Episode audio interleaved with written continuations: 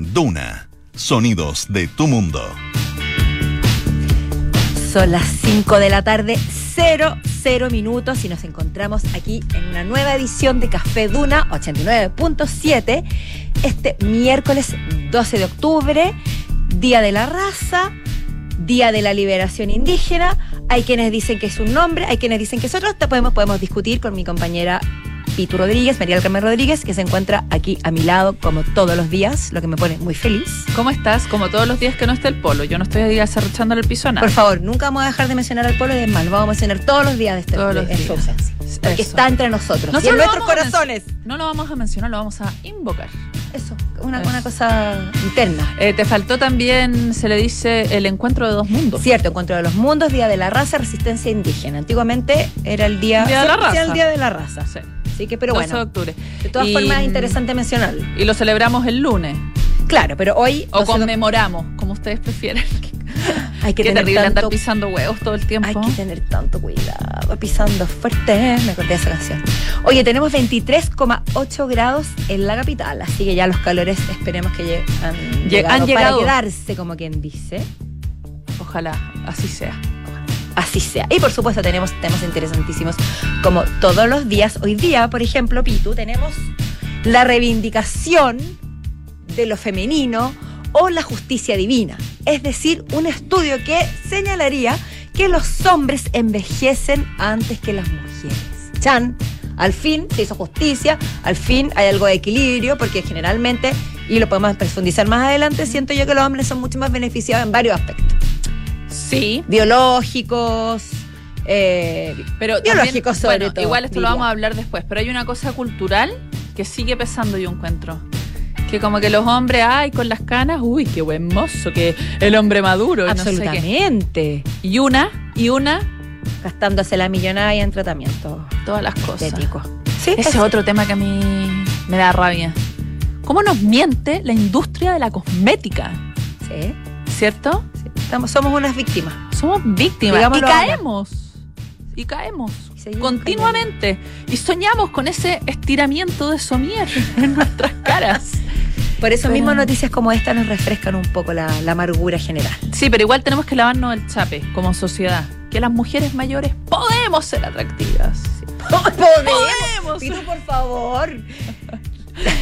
Ya, Regula es que tus acuérdate, yo- palabras. Acuérdate Regula. que desde Ah, ayer, bien. desde ayer que yo estoy con el problema de que est- estoy vieja. Ayer que no, que no, no podemos. Ah, no, porque todos los, porque toda la, la, la, la parrilla programática de Lola Palusa después de los afuera. 2000, etcétera, Exacto. etcétera.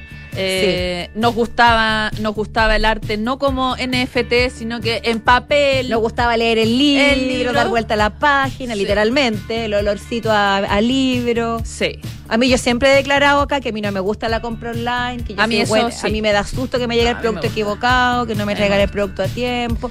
Pero hay varios signos, digamos. para allá vamos Por ahí pa' allá dicen que vamos. cuando uno se levanta y hace, un- ya hace ruido, ya eso es signo de sí yo me acuerdo leí un, Yo hace, hace años que lo hago. Un reportaje del Guardian que decía qué cosas empezaban como a evidenciar que uno estaba viejo, era como de los 60 hacia arriba, como cosas que ya van a ser inevitables. Y el que más me gustó era es el del ruido. Decía que cada vez que uno se agacha o se para, yo, yo todavía no cumplo los 40, estoy ahí bordeando, bordeando, No tenía Y- por qué refregármelo en la cara. y ya hago el ruido. Cuando me paro, cuando me siento.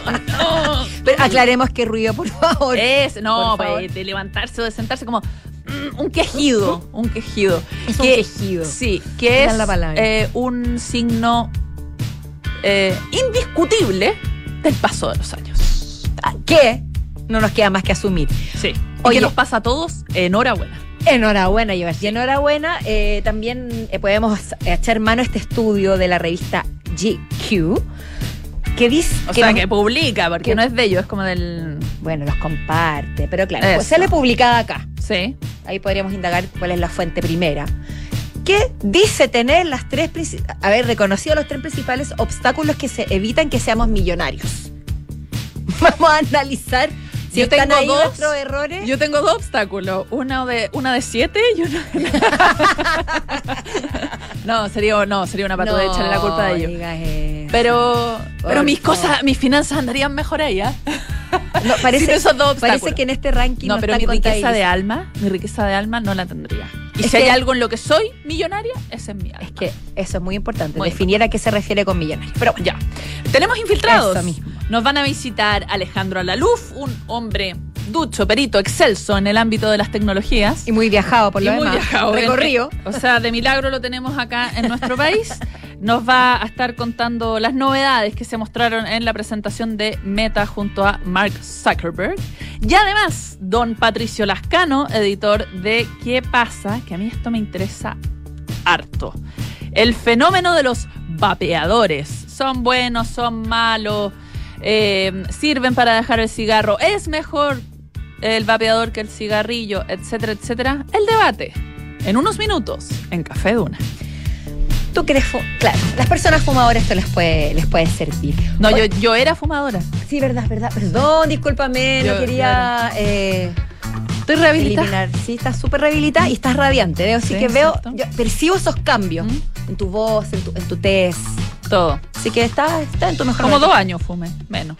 Ya lo dije, Creo que fui testigo de tus primeros cigarros de vuelta. probablemente. O, o de los primeros de la vida, ¿no? lo Los primeros de la vida, sí, eso es lo más absurdo. Bueno, pero no importa. Pero la vida es absurda. Oye, Sí. eh, Partamos comentando Sí. el lamentable, no sé, a mí la verdad es que me impresionó mucho el, eh, la de muerte golpe, de mm, la ex ministra de Minería en el primer gobierno de la presidenta Bachelet, Karen Poniachik, porque una mujer joven de 57 años, con además como con una vida laboral súper intensa, súper activa. La verdad es que eh, ella estaba súper eh, como vigente, ¿cierto? Fue representante de nuestro gobierno, del gobierno de Chile, en las negociaciones para el ingreso de la OCDE. Eh, bueno, como les decía, también fue ministra de Minería. Eh, ella era periodista, máster además en Relaciones Internacionales de la Universidad de Columbia. Y eh, eh, bueno, tuvo un hito bien bonito que fue la primera ministra, la primera mujer en ocupar el cargo de ministra de Minería y Energía. Después lo hizo Aurora Williams, pero ella eh, también con la presidenta Bachelet. Eh, actualmente está Marcela Hernando, también estuvo eh, Susana Jiménez con el presidente Piñera, pero ella fue la primera mujer en llegar a ese puesto. Actualmente ella se estaba desempeñando como directora del Centro Global de la Universidad de Columbia y era directora de varios de varias empresas, una seca. muy seca. Sí. Y lo que yo les recomendaría, porque obviamente estos, eh, eh, como sus hitos biográficos están en todas partes y todo, pero hay una publicación que eh, es del 30 de julio de 2014, una entrevista que le hizo, eh, que publicó la revista Paula, que es súper eh, bonita, que muestra un lado quizás menos conocido de ella. Es una, un reportaje que se llama Madre soltera a mucha honra donde Karen, Karen Poniachik cuenta eh, el momento en que ella decide que va a ser madre, esto alrededor de los 44 años, y se embarca ella sola en la maternidad. Durante el reportaje no cuenta con qué es lo que hace para ser madre, pero eh, ella tiene a su hija, de, de, eh, a su hija que se llama Ana. Ella cuando da esta entrevista, Ana tenía 5 años, ahora debe tener alrededor de 13 años.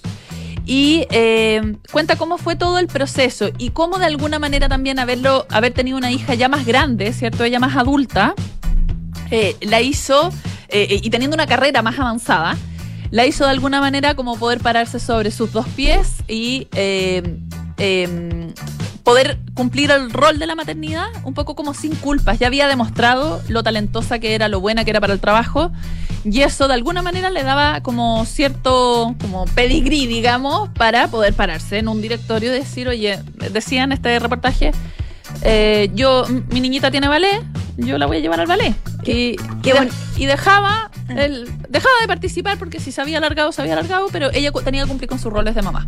Qué bonito que lo que lo que, que sea como una referencia todo lo que tú cuentas, Mm. pero específicamente este tema de, de la, de la tranquilidad que puede llegar a la- con la maternidad, entre comillas, tardía. Mm. Y que puede ser también un ejemplo y una motivación para muchas, muchísimas mujeres que están en la duda, que después de los 40 no saben si van a ser capaces.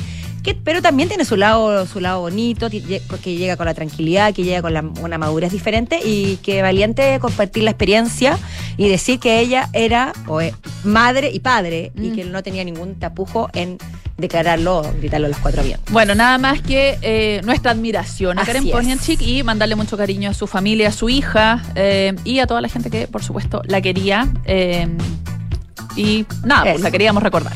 Bueno, muy bonita manera también de, de homenajearla. Pasando a un tema radicalmente opuesto. ¿Tú has ido al, últimamente al barrio Yungay Pitu? Así como te has dado una vueltecita y yo sapear la casa del presidente, por no, ejemplo. yo- a mí me gusta respetar la intimidad de las Ay, por personas. favor. No sé tú, pero a mí me gusta. Encuentro que como ¿Por de qué buen crees gusto. que yo lo hice eso? No, no, no, te- te estoy diciendo, no sé tú. Eh, a mí me parece como de buen gusto respetar la intimidad de las personas y es por eso que no he ido a sapear. Entonces no Em, eres, entonces te voy a decir que si tú últimamente no has ido al barrio Yungay, te estás perdiendo uno de los barrios más cool del mundo, ojo, ¿Mm? según la el portal turístico Time Out, ¿Tú estás de que acuerdo con acaba eso? de, no, mira, déjame cantarte y te voy a decir porque ¿Ya? yo fui hace poco, pero no a sapear la casa del presidente, aunque igual me di sus vueltecillas alrededor, como porque ya estaba ahí, en fin. Eh, este portal turístico que es bastante reconocido, Time Out, señaló los 10 lugares, los 10 barrios más específicamente, más cool del mundo. Y en la lista de los 10, el único sudamericano es el barrio Yungay, fíjate, Pito. Qué sorpresa. ¿Cómo lo encuentra? El primero se encuentra en México, el se- no, no se los voy a leer todos, pero Portugal, Camboya, Estados Unidos, Canadá, Japón, Reino Unido, Francia y Chilito. Así que. Ya, mucha honra. Y por otro, o sea, además de, de decir que mucha gente se está yendo para allá, que es muy colorido, que está en alza, que tiene mucha oferta cultural, gastronómica, etcétera, menciona, por supuesto, este reportaje que nuestro presidente, el presidente, algo así como hipster, lo mencionan en este reportaje, eligió vivir ahí. Y yo creo que, por supuesto, eso hizo que ganara muchos puntos en el ranking. Porque un- Obvio. Porque obviamente eso le da una inyección de coolness, como se no, podría como- decir, de que está, que es un barrio que está en alza, como- tal cual como lo No, y lo también porque es el presidente Boric, porque con el respeto que me merece, si el presidente Frey se hubiera ido a con vivir todo el al barrio respeto, Yungay, Olago, no, por Claro, eso- no sé si le ponía como tanta onda. Obviamente que es porque es el presidente Boric, que es más joven y como que tiene su. Y de hecho, cuento, no- ¿no? yo lo de, lo de hipster lo inventé yo, o sea, lo- fue de mi cosecha, pero la palabra específica que utilizan es el presidente millennial. Lo eligió para vivir ahí en marzo pasado. Y dicen además que se ha convertido en un imán para la gente joven y cool. Nosotros tras bambalinas hablábamos precisamente hace un rato de lo que significa ser cool y llegamos a la conclusión de que cuando uno declara que quiere ser cool, ya no es cool y nunca lo hace. Y es lo que se lleva como en la sangre. Y nunca lo va a hacer. Y nunca lo será. Le estás cortando las alas a mucha gente. Ay, ¿por qué me, por qué me, por qué me da esta, re- nunca. esta responsabilidad Y afectiva? nunca lo va a hacer. No. Pueden intentarlo, pero guarden el secreto, porque una vez que uno lo expresa, como Eso, que cae 10 gracias. escalones. ¿o Tú no? lo puedes decir en voz alta. Lo que sí pueden hacer Frente es al espejo, sí. Voy a ser cool. en soledad, que nadie te escuche. y lo voy a hacer. Anda a darte una vuelta al barrio eh, Yungay, que por lo demás te puedo contar que sí, que, que, que creo que está bien catalogado, porque tiene muchos museos interesantes, el Museo de la Memoria y los Derechos Humanos, está el Museo del Sonido, hay unos cafés preciosos, hay eh, salas de El exposiciones. parque eh, Quinta Normal. el Parque Quinta Normal y también los, los grafitis están muy bien tenidos, hay mucho colorido efectivamente, hay unas pizzerías deliciosas, o sea, se le está inyectando eh, Onda. energía, onda. Así que yo estoy muy contenta con esto. Me parece... Me alegro mucho. Muy Bueno, cualquier ¿Estás cosa. feliz en serio? ¿Te alegra de que Pero por contenta? supuesto, cualquier eh, Ya, foco bueno. turístico que se des- polo turístico que se desarrolle en nuestro país, específicamente en nuestra capital, a mí me alegra mucho. Además que el turismo es una, una industria tan es una golpeada. industria tan golpeada que necesita una inyección de energía también. Efectivamente. Oye, eh, lo otro que yo te quería comentar. Yo creo que me quería hablar de Tom. No, te me, me quería saltar un segundo a Tom. Es que mm, estoy empatizando con estas mujeres. Ah, Las recepcionistas que fueron grabadas, no sé si pudiste ver el video, Lo sacando la vuelta en el momentos. trabajo. Y que a mí me sorprendió la reacción de las redes. Porque bueno, ellas eh, son dos recepcionistas que se ven en su jornada laboral. Y la verdad es que al negocio, no sé, no sé de qué era. El negocio es como de, de ventas celulares, me da la idea, como una cosa así. Por lo que se alcanza a ver en la, en la mm, cámara en que las graban. Ya, bueno, estas mujeres. No entró nadie al local. Nadie, ni un alma. Y si no cosa que puede suceder. Obvio. Y si no entra ni un alma, las mujeres están aburridas. Bueno, y ellas aprovecharon el tiempo. Se pintaron las uñas. Se peinaron. Eh, se, incluso como que se echaron en el suelo así a, a pegarse una siestecita. Y la verdad es que Interactuaron con un compañerillo coquetón que le hizo cosquilla en la cintura. eso, el, eh, sí, El compañerillo travieso nunca falta. el, eh, hay un... Pero ahí te- hay un límite que rompe el deseo Oh, también. por supuesto, pero eh, a ellos les voy a recomendar a mi Instagramer favorito, Paco de Miguel, mexicano, Ay, sí. Que él tiene, eh, recrea puros personajes femeninos y uno de ellos es la vendedora y tiene un compañero que como que le coquetea y es tal cual la realidad. Yo se los dejo, se los dejo sobre la mesa, Paco de Miguel lo pueden buscar en Instagram. Bueno, la cosa es que la verdad es que la reacción de la gente fue como bastante eh, enjuiciadora del Como si comportamiento nunca lo hubieran hecho. del comportamiento de las trabajadoras. Como, Ajá. Bueno, una cosa, también hay debate respecto de si los empleadores les deberían haber informado que había cámaras. Que igual, Eso yo creo que es, lo- es un punto muy relevante. sí, pues que a uno lo estén grabando. Eso debería uno saber. Sí, que a uno lo estén grabando. Absolutamente. Uno quiere saber si se tiene que portar tan bien en el trabajo o no. Sí. Entonces uno necesita la y después uno decía si se pinta la uña y se rasca la espalda con entre compañeros. Ya, pero Ah. igual, independiente de eso, a mí me pareció que eh, como la gente en Twitter que juzgó el comportamiento de estas trabajadoras, uno no les creo que sean tan mateo y responsables de quedarse sentado en la silla mientras no tenían que hacer nada, porque eso era lo que les pasaba, no tenían que hacer nada.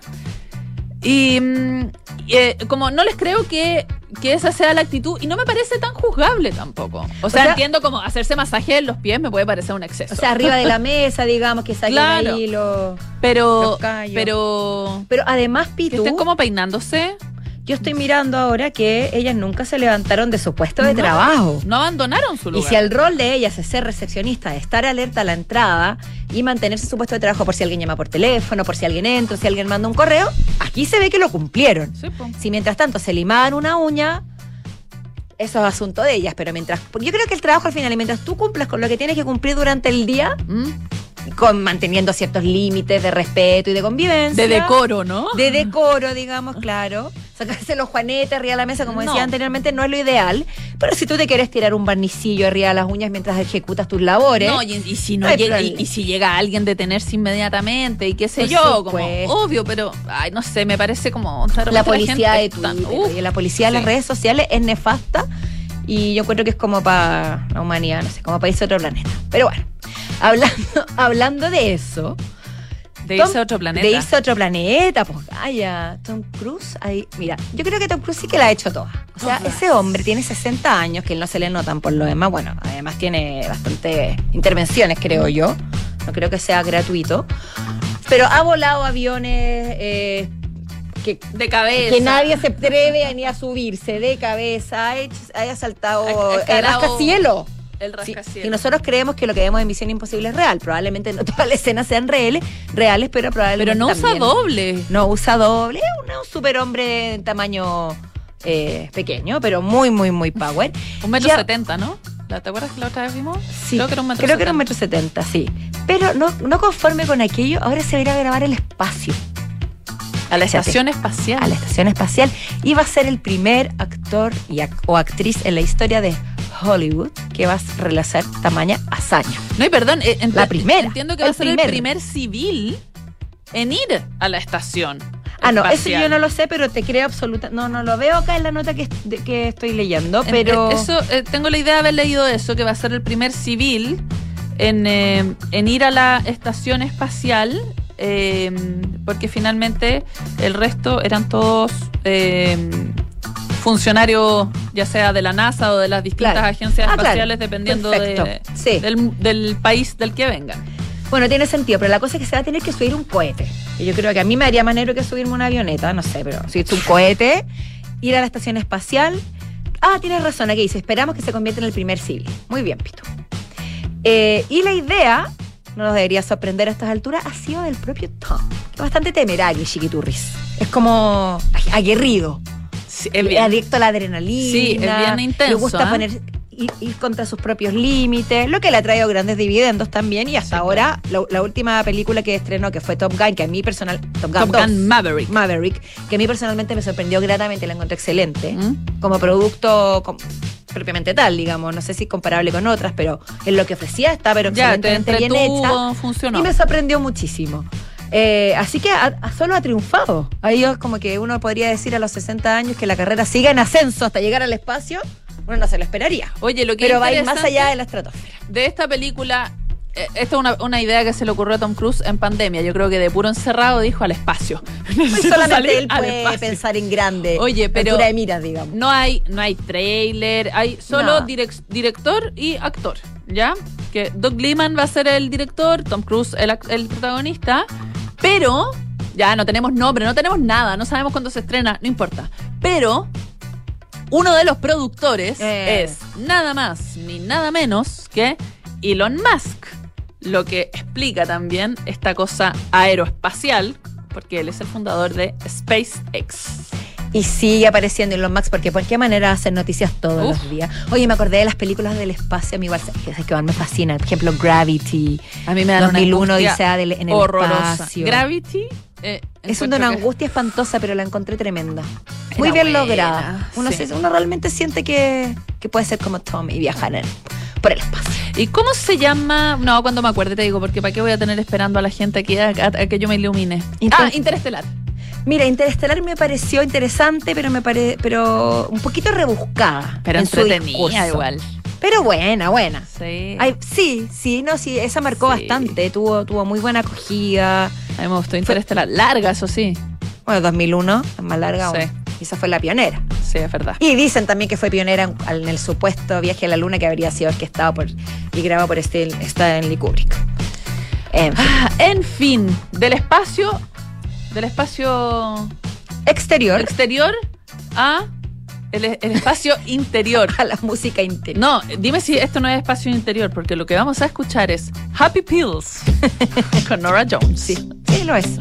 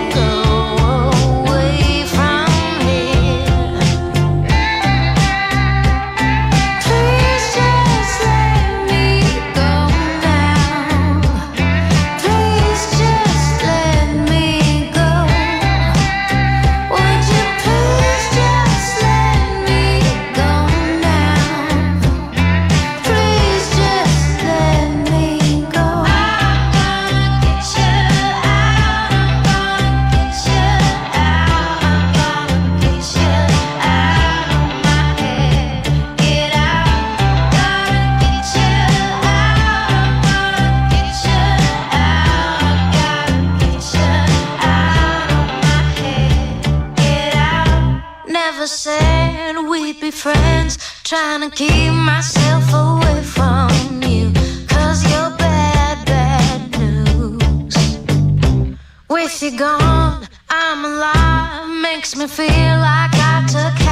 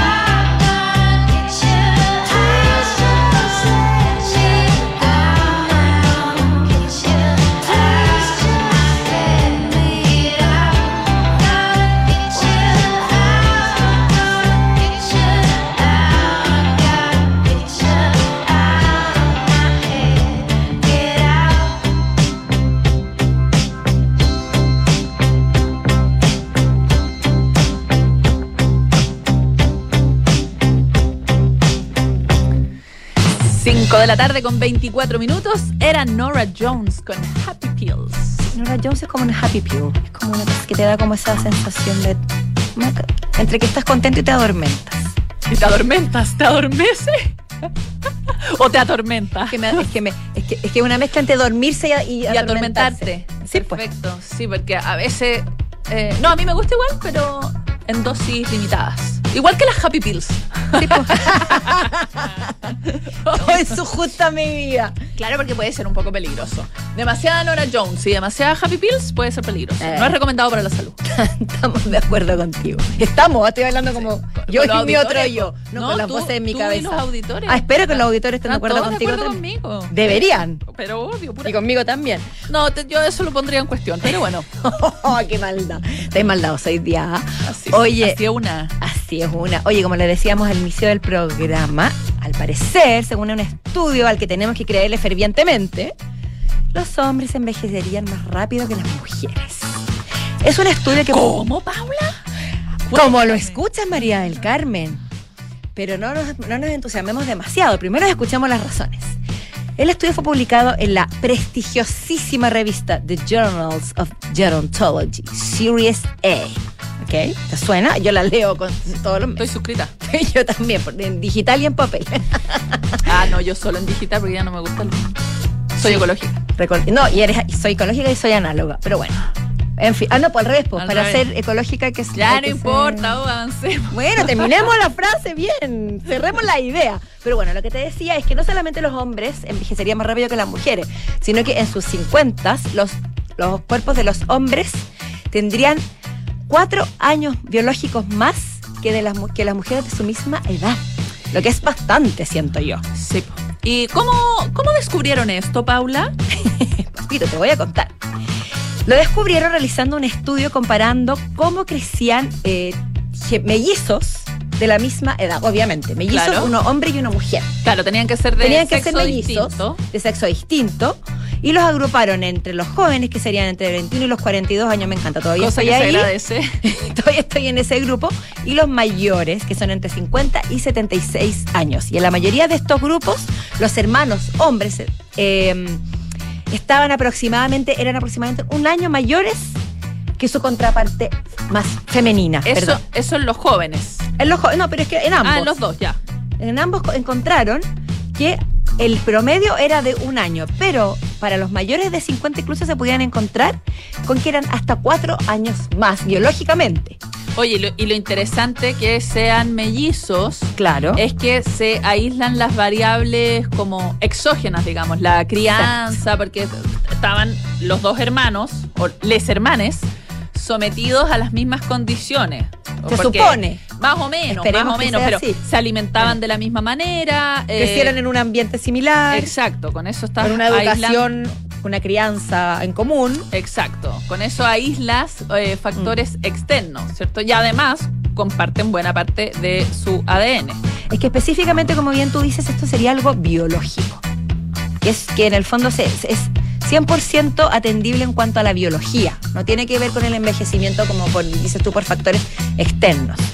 Yo no sé si específicamente se refiere a cómo se ven o a, la, por ejemplo, a No, las es- fallas de los órganos. Es, es lo que llaman la edad biológica, que Claro, se que supone es que, con distinto. distintos registros, desde, no sé, exámenes de sangre y cosas por el estilo, eh, se puede determinar esa, esa edad. Y lo que era interesante del estudio, eh, que obviamente eh, esto, esta diferencia también estaba muy marcada por eh, principalmente el índice de masa corporal. ¿cierto? Eh, que ahí podía aumentar o disminuir la brecha, y los niveles de consumo de cigarrillos o de alcohol.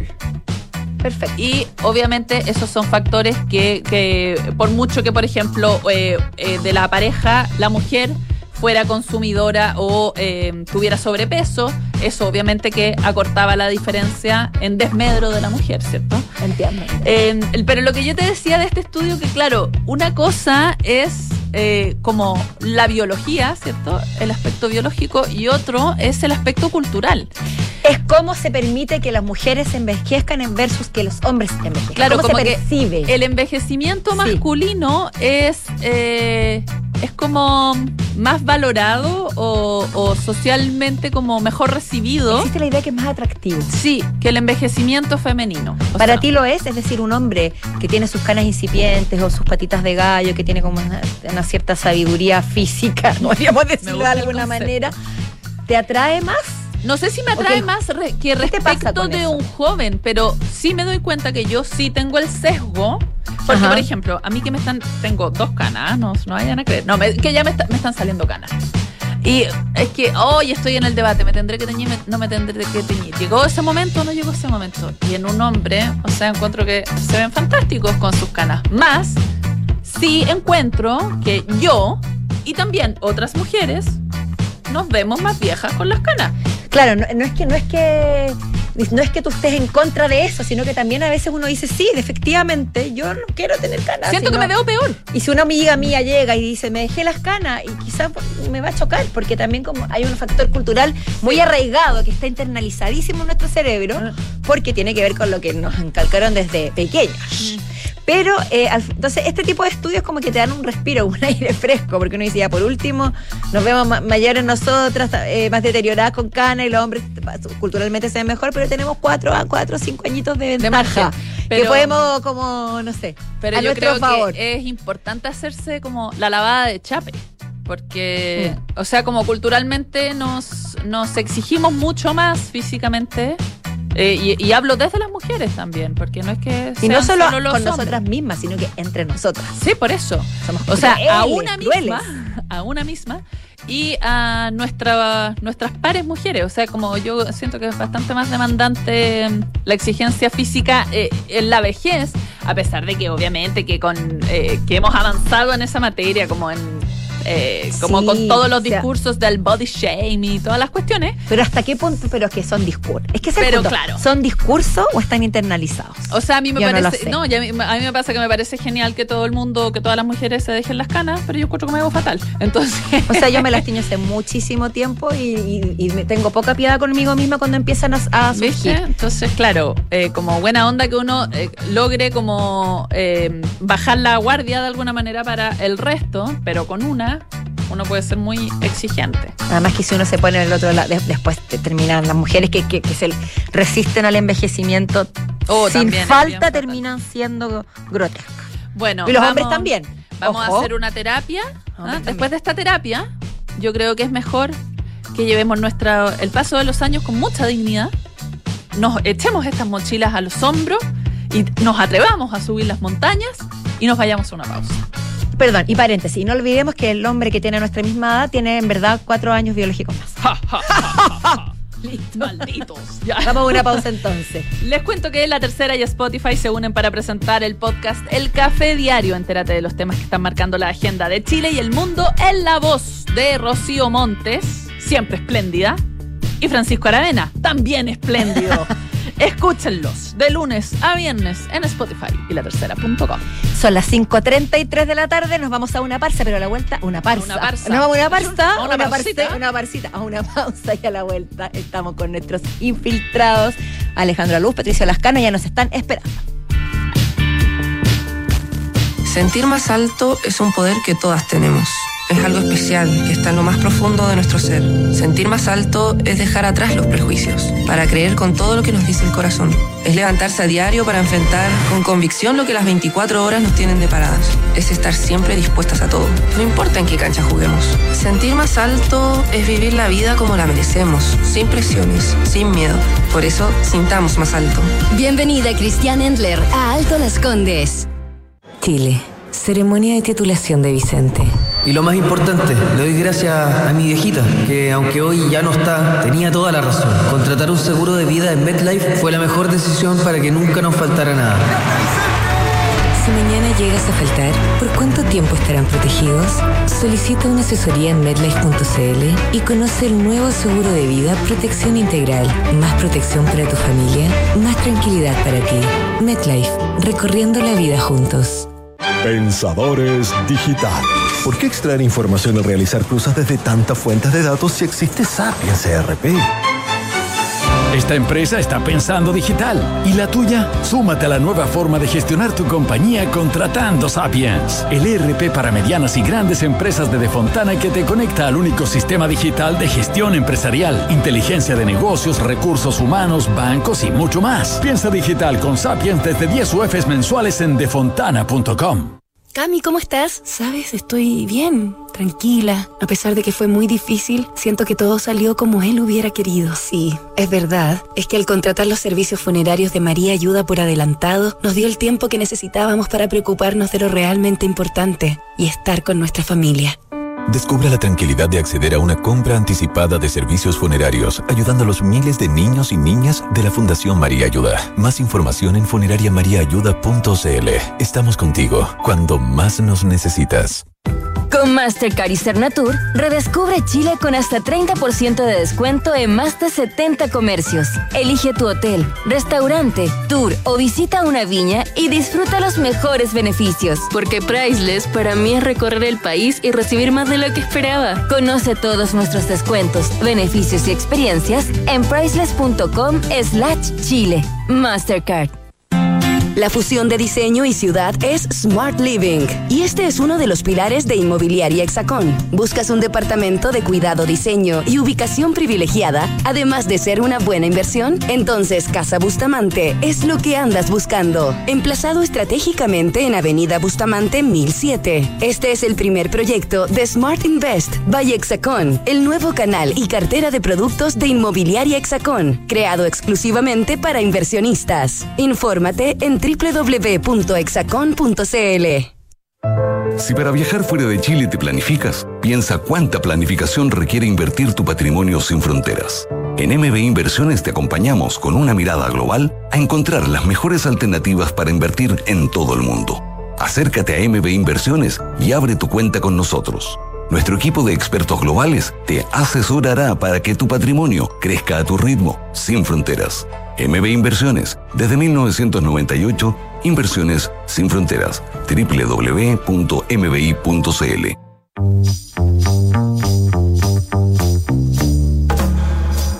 Son los infiltrados en Café Duna. Estamos de vuelta aquí en Café Duna con nuestros infiltrados en este día miércoles. Alejandro Laluz, periodista experto en tecnología. Patricio Lascano, editor de ¿Qué pasa? de La Tercera. Hola, ¿qué tal? Sean ustedes muy bienvenidos. ¿Cómo Muchas está? gracias. Contamos con su presencia. Muchas gracias. Es un placer estar de Especialmente vuelta la de una vez. Alejandro. Eh, Sí. Muchas gracias. Que no es No, un holograma es- volumétrico, Es- es bu- sino está en carne y hueso. Carne y Es, es- hueso. es bueno tenerte en Chile nuevamente. Eh, Sí. Estoy alegre Oye. de estar de vuelta. Pero No sabemos por cuánto. sabe. Espérate, no, No, sabemos por cuánto, es verdad. Sí. Nos podría sorprender en las próximas semanas nuevamente. Ya está acostumbrado al pollo o pasta. Pollo o pasta. ¿Ah? Ahí está. Oye, un secreto, hay que pedir kosher adelantado ¿Y? para que te den un plato como distinto al pollo pasta. Y se deja comer. Se deja comer, fíjate. Mira. A veces te traen sushi. Ah, te vas- Oye, pero qué buen dato. No, lo- No sé si todas las líneas aplican, pero hay que intentarlo. Intentarlo, pues, por Cross supuesto. check y reportar para que. Oye, partamos con pato. Partamos porque con yo creo Pato, que porque tú Alejandro se quiere comer todo el tiempo con el pollo pasta. Ya, Alejandro, me, intere- me interesa mucho a mí este tema, porque yo estoy en rehabilitación. Hace dos días. Y medio. 350 mil chilenos ya usan los famosos vapeadores. Estaba viendo una entrevista a Juan José Lavín. No sé, ¿La viste? No, no la vi. Ya, la publicó la cuarta. Ya. Era una entrevista en la que él contaba que él es adicto, adicto, adicto. No, no, no salía ahí cuántos cigarros fumaba, pero decía, yo gracias a los vapeadores, y diciendo yo no, no estoy haciéndoles publicidad, no digo marca ni Ujú. nada, he logrado estar cuatro a cinco horas sin fumar. Sí. Cosa que jamás había logrado. O sea, en verdad, ese, adicto, ese- adicto. ese es el gran argumento de la industria de los vapers, que está salvando vidas porque está sacando a gente que está adicta al cigarrillo por un producto que es, eh, al menos a, a- a ojos de ellos, mucho eh, menos dañino que un cigarrillo Pero no inocuo, Pero- ni mucho pero menos. Es dañino. Sí, Sí. yo creo, no sé. Sí, a ver, eh, la discusión, eh, la discusión está en torno, claro, la, la industria dice que eh, ellos están logrando sacar gente del cigarrillo tradicional y por lo tanto están fumando algo que es, o en este caso vapeando, porque finalmente tú no fumas, algo que es bastante más inocuo. De hecho, hay, hay mucha gente que defiende esta industria y dice que definitivamente ni siquiera hace daño. Porque básicamente cuando tú quemas un cigarrillo, quemas alquitrán, quemas un montón de sustancias que finalmente lo que te hace mal. Aquí lo que estás vapeando es nicotina, que por sí sola, según ellos, no, no- no es dañina. Pero ya hay algunos ¿Es, indicios. es vapor más nicotina, básicamente? Sí, básica- y de, de hecho también hay vapers que ni siquiera traen nicotina, Mm. solamente la sensación. So, este, es muy bueno para los eh, fumadores sociales cuando llegan a la fiesta y fuman solo el fin de semana, eh, porque esa, esa ansiedad de hacer eso eh, les viene perfecto. Claro. Quien está más adicto es más difícil.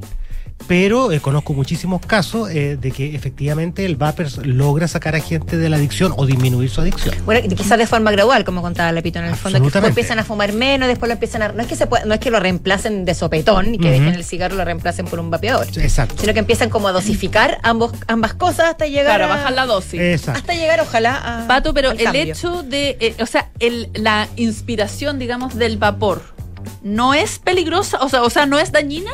Sí, hay algunos estudios que dicen que te puede irritar los pulmones, hay otros estudios que por tratarse de un dispositivo electrónico y que tú lo estás llevando a la boca podría eventualmente causar algo.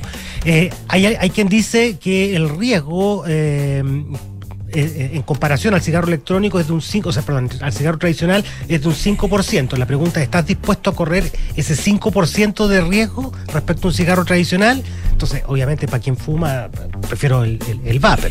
Pero la otra discusión es que el vapor también es el punto de entrada para Claro, los que es al revés. Claro, y que es los que están en contra de los vapeadores, es eh, que dicen que los niños entran por ahí porque eh, eh, quienes han fumado saben que cuando se inician el cigarro uno se atora, se, eh, Sí. es, es malo y al final uno hace por imitación hasta que finalmente se acostumbra y después se vuelve adicto, es como los pasos. Entonces el vapor te evita ese paso porque eh, eh, no, no te produce esa sensación y por eso muchos niños entran ahí. Ahora, la industria ¿Sí? dice, la industria dice Pero, espera, la, la venta igual es para mayores de no, 18. sí, para mayores de el vapeador? 18, sí. Ya. Pero la industria dice Cuando que dice niño, me imagino que te refieres a adolescentes, así como adolescentes. No, incluso niños también. Sí, puede a ser. los o sea, dos- que, 12, que un 13 niño, años. pero sí, oye, cuando uno era chica.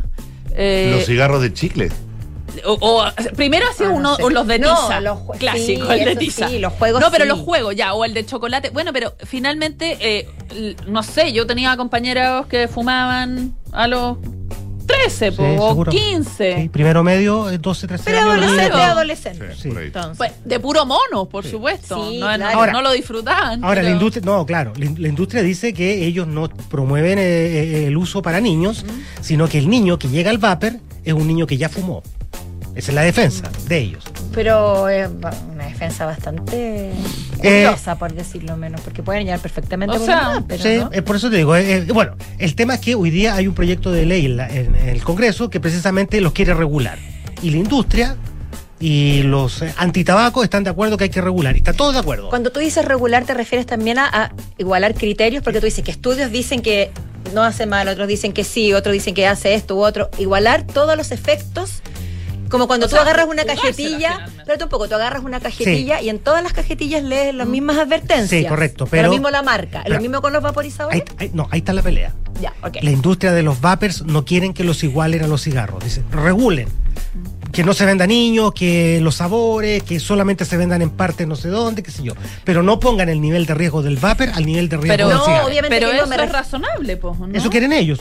Absoluto. Bueno, No, es que la no gente. me está pagando ningún No, pero es que otra cosa. Pero es razonable, ¿no? Como, claro, o sea, Mira. eso no está en discusión, ¿o sí? Que el, que el daño sea igual. No, no, eh, eh, hay bastante consenso que el daño No, es la menor. discusión está, según entiendo yo, en, en cuál es el daño per se, no en comparación con el cigarro normal. Sí. Algunos dicen Claro. que sí, otros que no, pero el- la discusión está en el criterio de- dentro del vapor mismo. Sí, No en exacto. comparación con el cigarro. Sí, exacto, exacto. Es- y por eso ellos dicen, bueno, si es un producto que no es inocuo y puede generar algún daño y por lo tanto hay que hacer la advertencia y regular. Pero insisten, es muchísimo menor el daño y la posibilidad de un daño respecto al cigarro Es, en eso el consenso, al final de cuentas. Sí, pero quienes son antitabaco dicen, oye, pero también puede producir algo, entonces no lo dejes pasar como algo que tú puedas Claro, no como regular. si nada. Sí, como sea, ya hay 350 mil chilenos que hoy día, calcula la industria, Los vapeadores. están usando el vapor. Faltan 16 minutos para las 6 de la tarde. Alejandro Alaluf, la pelota en tu cancha. ¿Qué, qué hizo? ¿Qué ¿Qué, qué hizo Mark Zuckerberg ayer? Antes de eso, complementando lo que dijo el pato, eh, efectivamente, por ejemplo, en líneas aéreas, en vuelo, eh, efectivamente ahora también recalcan que, además de que obviamente no se puede fumar cigarrillos normales, ¿Tampoco tampoco, se pueden cigarros electrónicos ni ningún otro tipo. claro, por ejemplo, en muchos restaurantes, de repente, yo, como Sí. uno mira rápido y se está fumando, no, es un, Un. Claro, y ahí te das cuenta que efectivamente el humo que uno expele del vapor es eh, mucho más. Es un vapor. Es un vaporcito nomás. Es como el del hervidor electrónico. Exacto. eléctrico. Exacto. Pero no que puede molestar a los demás pasajeros, Sí. en el caso No, de un lógico. avión. Y eso es lo que también. Sí, lógico, Y también te puede hacer un daño, que tú no. Que, que lo mismo que el cigarro. Entonces, al final Mm. es una convivencia en un lugar Y cerrado. el otro detalle, Pato, que te quería, que te quería comentar es que me tocó eh, en el intertanto la notificación de que ya no se necesitaba ocupar mascarillas dentro de un vuelo eh, aéreo. Y fue maravilloso. Fantástico. Solo sugerencias solamente. Tres personas pescaron nomás y todos felices. Pero lo- ojo, lo- los filtros de aviones son de los mejores, tienen unos filtros claro. espectaculares. Así es. Es cierto, es Y la- cierto. pero las orejas terminan así. Ahora sí, la verdad es que, claro, llegué de vuelta a Chile y al tiro empezaron las noticias porque eh, ayer se celebró una nueva versión de lo que se llama la presentación F5. Ah, está bueno el nombre. Es un buen juego de palabras de actualízate en el fondo, Sí. Pero obviamente con la F de Facebook, que ahora es Meta. Y este es el gran evento, diría yo, de Meta para eh, no solamente mostrar en qué está la compañía, sino que también hacia dónde va. Más allá de las múltiples apariciones que pueda tener Mark Zuckerberg en eventos específicos, ¿no es cierto? Que generalmente terminan en algún tipo de gafe o meme. ¿No es cierto? Este, esta ocasión me llamó primero que nada la atención por ver un Mark Zuckerberg que estaba totalmente eh, aleonado respecto a lo que quería contar. Estaba Espera, y también, eh, convencido. yo nunca lo he visto también en formato así de Steve Jobs, escenario, público, toda la cosa. no, en este caso, obviamente, como el centro de, de- de- del tema fue principalmente Horizon, que es Mm. el producto eh, de, de mundos virtuales que, pre- que eh, provee Meta. Lógicamente que todo se centró en múltiples escenarios virtuales donde eh, Mark Zuckerberg iba interactuando con distintas personas especializadas en distintas áreas. Ahora, lo que se rescata todo esto, más allá de la... A ver, en términos personales a mí me gusta mucho por primera Zuckerberg es un tipo que a mí personalmente no me cae muy bien. Siento que es un tipo eh, que se ha aprovechado mucho, muy bien como lo retrataron en la película La Red, Social. No es muy querido en general. No es muy querido en general porque el tipo tiene No, pues efectivamente pocas habilidades tarros. blandas.